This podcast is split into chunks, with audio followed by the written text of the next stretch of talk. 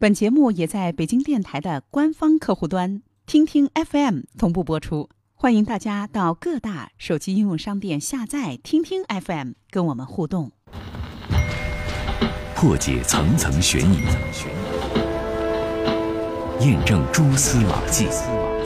铁线圈啊，烧成一个团儿，引起了侦查人员的重视。这个人我看不清楚了，但是他穿的什么衣服我记得很清楚。灯啊很亮，最后确定是横排尾灯的卧车。用证据还原事实经过，用声音回到案发现场。这里是这里是警法时空。时空。大家好，欢迎收听今天的《警法时空》，我是姚博。他是专职司机，却成功卖掉雇主的大别墅，以为以房养老，却被赶出家门。房屋甲醛超标，疑似罹患血癌。请听《警法时空》系列节目《北京市近十年房产物业经典案例》。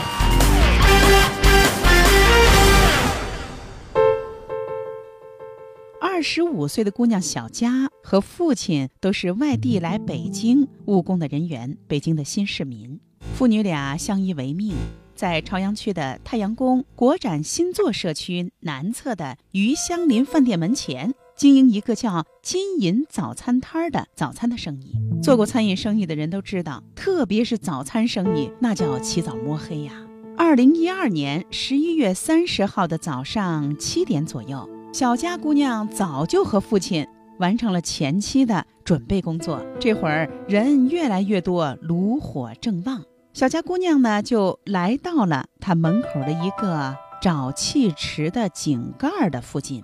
当时呢，她手里还提着一袋东西，还放在了井盖上，然后呢，还捅了捅这个井盖。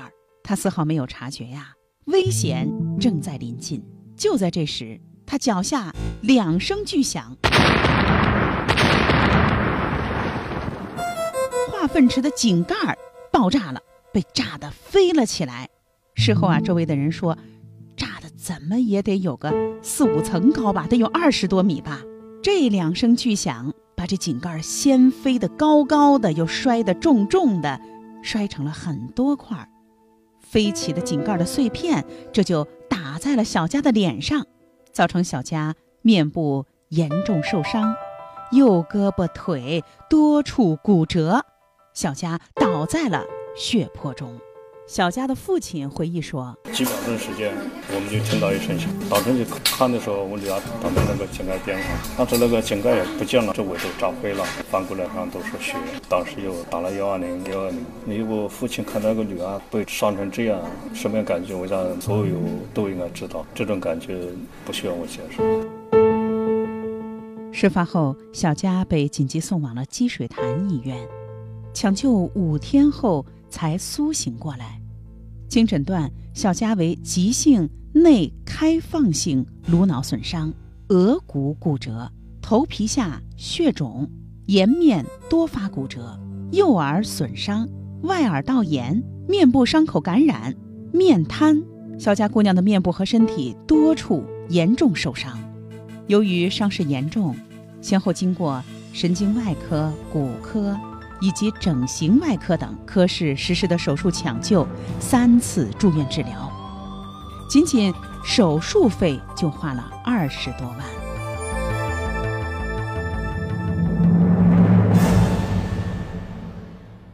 小佳的父亲了解到，炸伤小佳的这个井盖的管理单位是北京首家物业管理有限公司，而这个井啊是化粪池的污水井，发生爆炸的。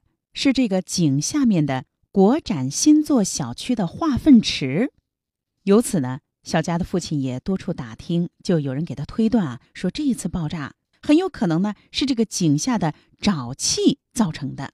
而你想，你们家这个早餐摊儿，它就在这个井旁边的五米处，餐馆建在这个化粪池旁边，本来呢，从这儿路过的人都担心早晚会出事儿，而今天呢，您看。孩子刚好离这个化粪池这么近，它就爆炸了，所以这个化粪池啊很危险哦。原来是化粪池里的沼气呀。那什么是化粪池？原来化粪池是处理粪便，并加以过滤沉淀的设备。它的原理呢，就是让固化物在池底分解，上层的水化物体就进入了管道流走。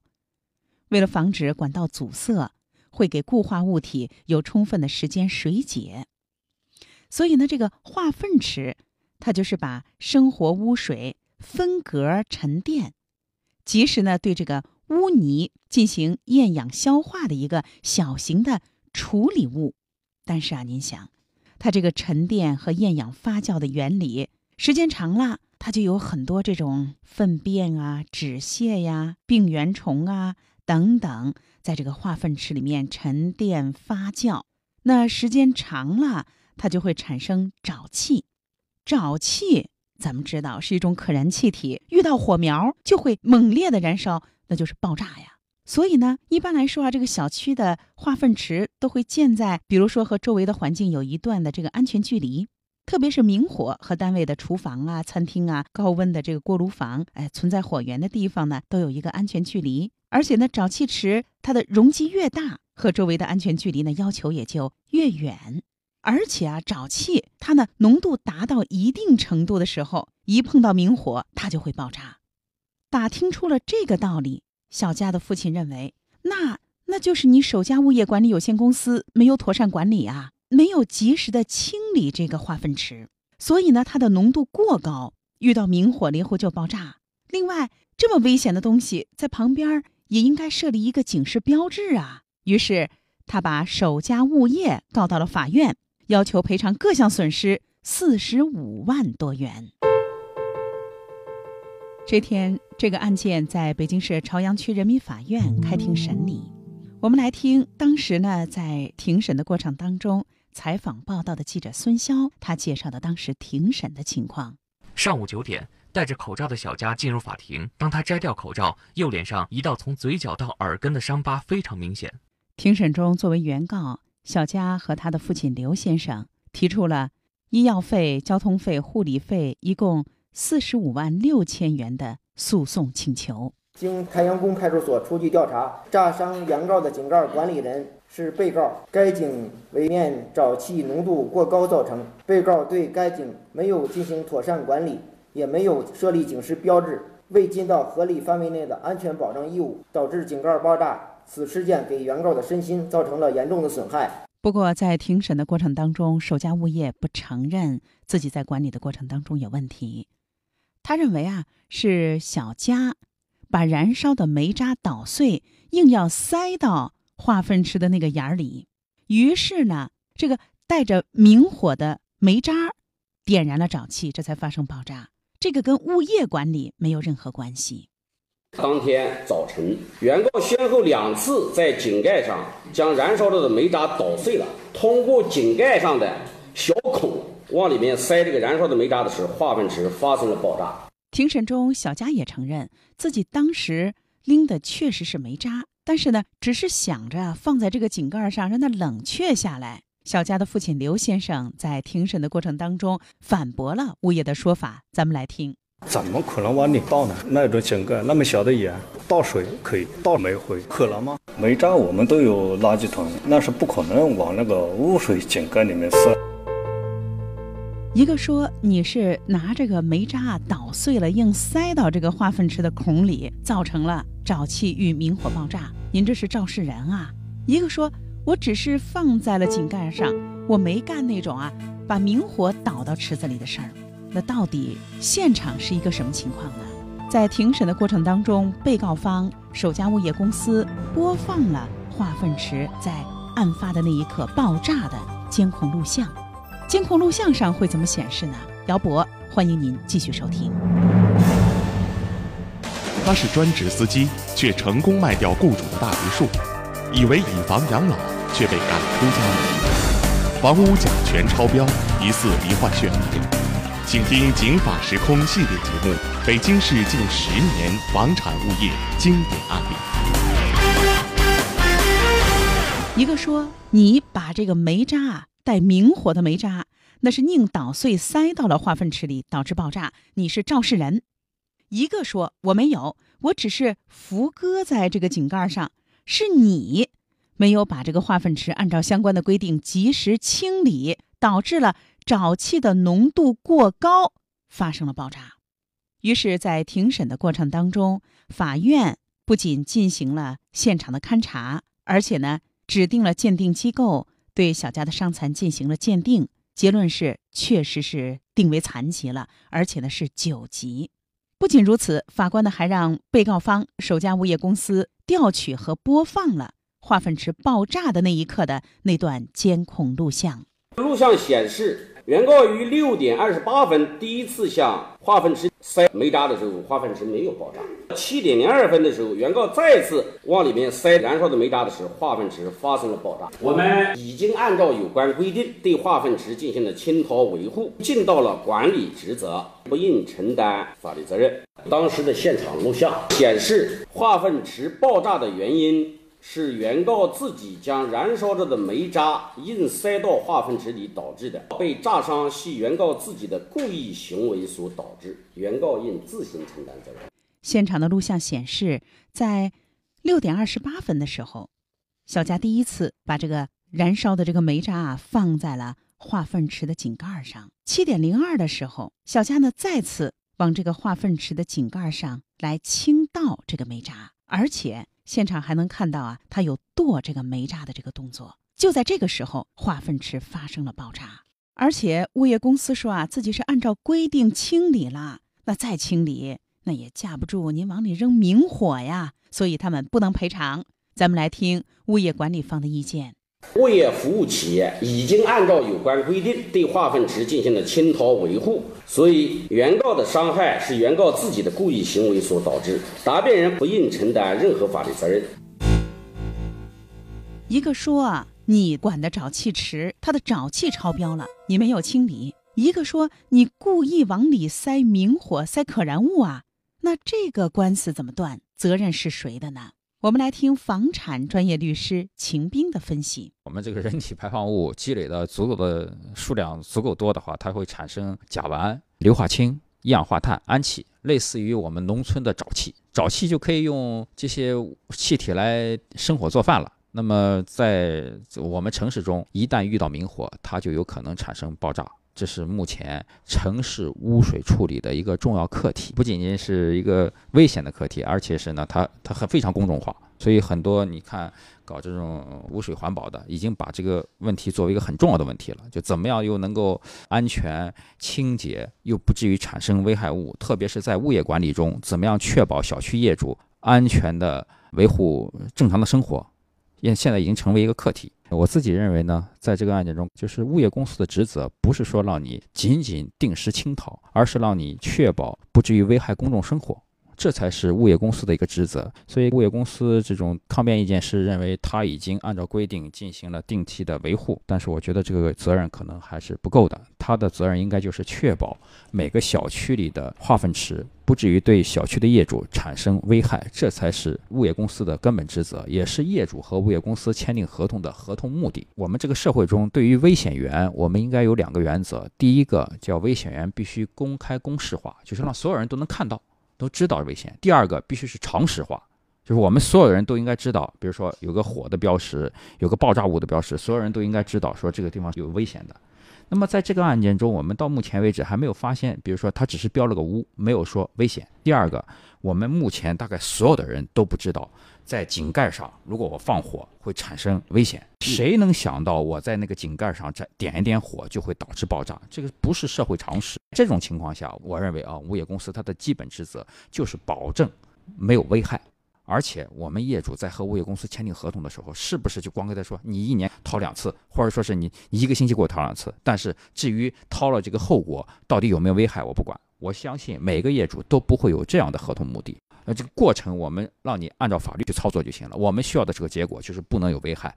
如果我们在这个案件中纠缠于过程而放弃了结果，放弃了合同的根本目的的诉求，我认为这对业主是不利的，而且是不公平的。因为这件事情非常危险，在小区里如果不解决，它会产生很多隐患。所以我们在物业收费制定物业收费管理办法的时候，把这部分费用直接放进去了。但是目前呢，最大的问题在于浓度不好测量。就我不能天天去清掏，但是我什么时候清掏，我最好有一个浓度测量计。现在呢，就很多物业公司不去做这件事情，因为买这个设备需要花钱，而且具体测量的时候有费用，而且还有风险。所以一般情况下，大家在不出问题的时候呢，就尽可能维持一年两次的这么一个频率。而北京市律师协会物业管理专业委员会的主任孟宪生认为，双方都有责任。可燃气体的产生和固体物的清除这两个概念，它管理的一个目标是不能使这个气体差发生爆炸，浓度这个问题要控制，通风啊这些措施应该要有。二零一五年的二月五号，朝阳区人民法院对太阳宫地区化粪池爆炸致小家姑娘受伤致残一案作出了一审宣判。法院认为，根据录像显示。小佳姑娘在经营早餐服务的过程当中，把这个燃烧的煤渣放在井盖上，还处理，煤渣落入化粪池，导致沼气爆炸，井盖破裂，是自己受伤的原因，所以她自己应该承担责任。物业公司说，他对这个化粪池已经进行了疏通清掏，而且呢，还符合北京市住宅物业服务标准中最高级别的要求。所以呢，他认为啊自己没有管理不妥当，但是，物业公司你应该知道，化粪池那是有较高浓度的沼气，那是有一定的危险的，特别是公共的危险性，所以应该提示啊，这也是一种安全保障的义务。也就是说，法院认为这个化粪池它是有公共危险的，您这周围得有相关的特殊规定和警示标志。这样呢，才尽到了相关的安全的保障义务。但是目前看，你没有做这个事情。另外，它明火是掉到了井盖里，可是它沼气的浓度也得到达呀。你是说你掏了，可是你要是掏的结果是浓度依然较高，那说明你掏的不好啊。当然了，在认定责任的时候，法官还是认为这个案子呢是小佳把燃烧后的煤渣。蹲到这个化粪池的井盖上，还进行了处理引发的，那是一种不正常的使用明火的情况。所以呢，小佳应该负主责，而物业公司负次责。据此，朝阳区人民法院作出一审判决，判决首家物业公司赔偿小佳九万块钱，驳回了小佳其他的诉讼请求。宣判了之后，物业公司不服，提出了上诉。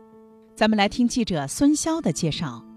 上诉的原因其实很简单，就是他在一审的时候的答辩意见，就是我们认为这次事故纯粹是属于小佳自己的问题，属于单方导致的，跟我们物业公司没有任何的关系，所以呢，他才会提出上诉理由。于是，这个案件在北京市第二中级人民法院开庭审理，这是二审了。咱们来听记者孙潇的介绍。受害女孩的父亲和代理律师呢，是作为被上诉人出现在法庭里。那么首家物业呢，也是委派了一名律师出庭。庭审的时候呢，首家物业代理人就表示，化粪池的爆炸是属于小女孩故意的，把燃烧着的煤渣硬塞到化粪池里的过错导致，应当自行承担。同时呢，很有意思的是，双方都提出了以住宅物业服务标准对于化粪池清掏的规定作为自己的答辩理由。那么首家物业就说，事情发生的时候呢，二零一二年六月七号。还有九月二十六号，我们分别对这个化粪池进行了检查和清掏。但是呢，受害人的代理人就说，这个规定啊，从文字意义上就不能和每半年清掏一次划等号，应该理解是每半年检查一次，但是清掏的次数应该是要根据情况而定。同时呢，他们的代理人还说，此前呢，法院到现场去勘验了，发生爆炸的这个井盖只是标有污染物的这个污渍，和其他的水井盖是一样的，也没有任何的标志是提示，也没有任何的警示。而且呢，他们还是强调，因为那个小孔啊是非常的小，不可能存在说把燃尽的煤硬往里塞，塞到这个小孔的这种行为。所以呢，两方持有的这个意见呢，其实和一审没有太大的区别。庭审的最后呢，因为首家物业是不同意调解，还是坚持这是个单方意见，不同意赔钱。那么法官呢，也是表示将择期宣判。那您听，这个案件其中呢有一个关键的问题，法律说了。每年掏两回，但掏两回啊，法律没说清楚，没说掏的结果是什么，达到什么标准，还是每年的你要检查两次，它都要达到标准，没达到你就赶紧清掏。这个啊，实际上可以说是相关的物业管理的一个漏洞。咱们来听秦兵律师的分析。就我们目前的法律没有说具体的清掏的频率，我们目前的法律主要是比如说合同法、物业管理条例。那么这里面最大的是规定了一个合同目的，因为在物业管理中这是一个复杂的义务，可能会上万个细节。你要是说单纯靠法律，不可能写这么细。最重要的是规定了一个合同义务，就是必须保护合同对方的安全。在大的合同义务下，在大的合同目的下，我们来探讨物业公司的责任，这才是对业主最有利的选择。规定细节，那确实有可能，甚至他一个月清掏一次，因为清掏的程序和质量不一样，仍然不能避免安全隐患。如果没有安全隐患，那就说明买到了，因为清掏的过程业主没法监督。但是最后的合同目的，我们可以发现，只要有安全的，就是实现了目的；只要不安全，就是没有达到合同目的。所以您听秦兵律师啊，还是认为，如果它没有达到浓度，即便有明火，也不应该爆炸。那还是说明您这个浓度是超标了。这个案件到了二中院，经过了审理，北京市第二中级人民法院作出了终审判决，法院完全支持一审判决的内容。驳回了物业公司的上诉，维持原判。其实近年来，以北京为例，节日期间啊，这污水井盖爆炸伤人的事情屡见不鲜。比如说，二零零三年的一月三十号，大兴区一名儿童被飞起的井盖击中头部身亡，原因呢就是孩子呢在这个污水井盖的附近放鞭炮。二零一零年的二月五号的中午十二点三十分，大家听，又是一个过年的时候啊！丰台区的东罗园小区里面的一个化粪池爆炸，当时呢，八九岁的小男孩小新就在这儿被炸成了重伤，最终抢救无效死亡。后来经走访取证，还原是小新在附近放烟花爆竹，引发了化粪池井盖的爆炸。那就说明您这个沼气的浓度还是过了呀，所以丰台法院作出一审判决，让物业承担了主要责任，赔偿了孩子父母四十多万。那大伙儿看，近年来发生了多起城市的地下管道因为明火，特别是过年的时候，燃放烟花爆竹引发的爆炸事故。所以又年根了，为了自己和他人的安全，您从化粪池带污渍的井盖路过的时候啊，您离它远点儿。您更是不能在那儿放烟花爆竹。当然，物业公司啊，这快过年了，您赶紧请专业的负责清运的公司来定期清理，排除隐患。今天的《警法时空》就是这样。姚博，感谢您的收听。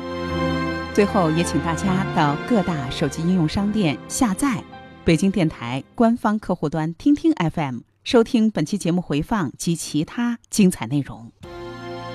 法律博大精深，却也鸡毛蒜皮，看似白纸黑字，实则如影随形。共同债务到底是什么意思？